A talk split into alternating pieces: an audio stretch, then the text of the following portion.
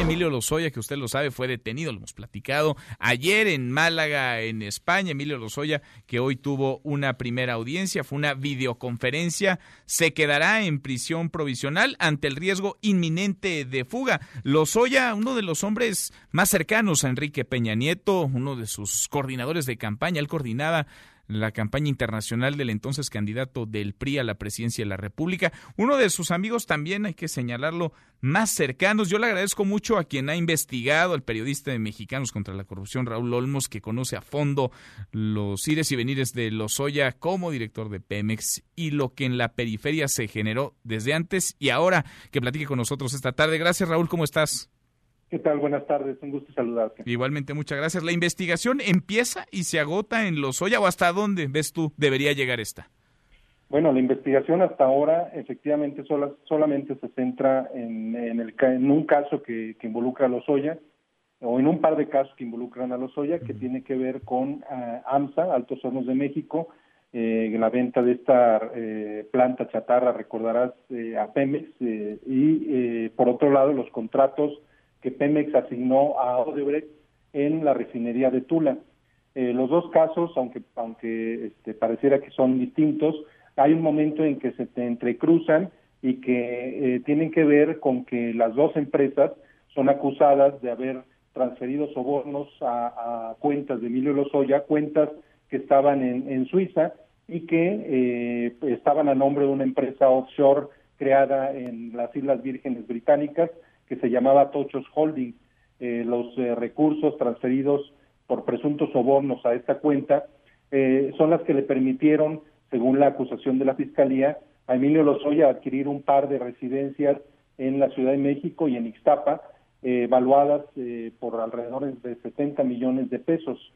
esto, digamos, las residencias vienen a ser como la materialización del soborno, la prueba que demuestra que se materializó en un beneficio directo al exdirector de Pemex. En eso se centra, digamos, la acusación eh, y de ella se derivan al menos tres delitos, uno que tiene que ver con asociación delictuosa, con eh, presunto lavado de dinero y con cohecho. Eh, pero no es la única, digamos, arista que tiene este caso.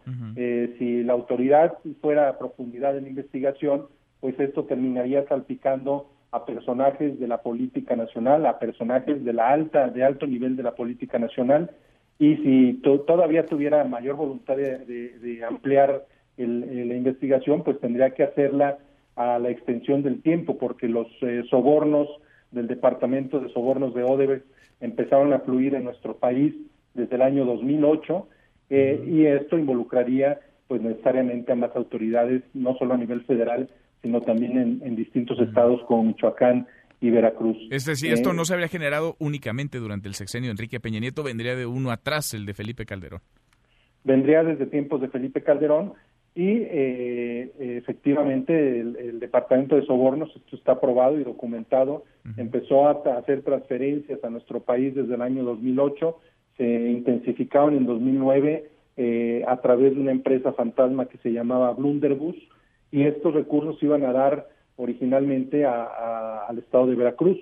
Eh, hay que recalcar que en ese estado es donde está el mayor negocio de Odebrecht de nuestro país, que es el Tileno 21, y que coincidentemente cuando se negoció el Tileno 21 fue durante el sexenio de eh, Felipe Calderón, que es cuando se negoció el contrato de, de, abasto de etanol, de etano, perdón, eh, eh, de, a, la, a, la, planta de Tileno 21 eh, con la que se procesa, que es digamos la materia prima que, eh, que tiene esta planta.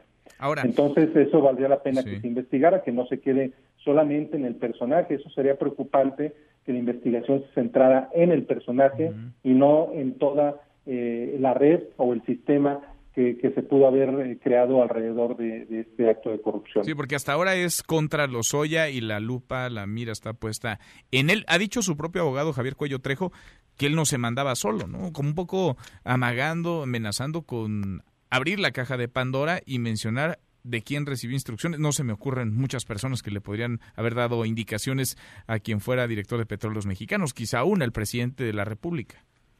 Bueno, es que esta trama involucraría necesariamente, por ejemplo, a integrantes del Consejo de Administración de Pemex porque las decisiones sobre a quién se asignaron los contratos, en este caso a Odebrecht, y también la adquisición de la planta chatarra eh, de AMSA, eh, pues pasaron por eh, las sesiones del Consejo de Administración. Y ahí se involucraría de alguna forma al exsecretario de Energía, Pedro Joaquín Caldwell, porque él atestiguó algunas de estas sesiones o estuvo presente y votó. Eh, también eh, involucraría en su momento, si, si, si la investigación fuera a fondo, efectivamente Enrique Peña Nieto, porque hay una serie de reuniones de las que se ha hablado muy poco, eh, una, por lo menos cuatro reuniones documentadas que Enrique Peña Nieto tuvo con Marcelo Odebrecht, el presidente de esta empresa corruptora. Eh, eh, una ocurrió cuando él era gobernador del Estado de México eh, y ahí se entendería un poco de decir, bueno, pues estaban atrayendo inversiones, pero ocurrió luego una segunda reunión cuando él ya no era gobernador del Estado de México y cuando apenas se perfilaba como posible candidato a la presidencia de la República, es decir, estaba en un limbo entre que no era ni gobernante y tampoco era candidato. Y luego una tercera reunión ocurrida eh, o agendada en noviembre de 2000 12 en el estado de Querétaro, eh, cuando él ya era candidato eh, electo, y esto fue a unos días de que tomara posesión. Una cuarta reunión ocurrió en octubre de 2013, cuando ya, era presidente de la República, y recibió en Los Pinos a Marcelo Odebrecht. Estas dos últimas reuniones son eh, muy relevantes porque coinciden en fechas con la transferencia de sobornos de Odebrecht a cuentas que ahora sabemos estaban ligadas a Emilio Lozoya pero eh, mueve a la suspicacia. ¿Qué se trató en esas reuniones? Eh, ¿De qué habló Enrique Peña Nieto con Marcelo Odebrecht? ¿O acaso también ahí se acordaban los pagos de sobornos? ¿O, es una simple casualidad la coincidencia de fechas? Todos esos elementos debería eh, investigarlo la autoridad, incluso debería citar a declarar al expresidente para que precise qué se trató en esas reuniones y por qué eran con tanta frecuencia las mismas. Si ahí se negociaron estos beneficios que eh, ahora tienen en la cárcel a, Emilio Lozoya. Muchas, muchísimas interrogantes, más preguntas que respuestas. Raúl, te agradezco que hayas platicado con nosotros esta tarde. Un gusto. Gracias, muy buenas tardes. Mesa para todos.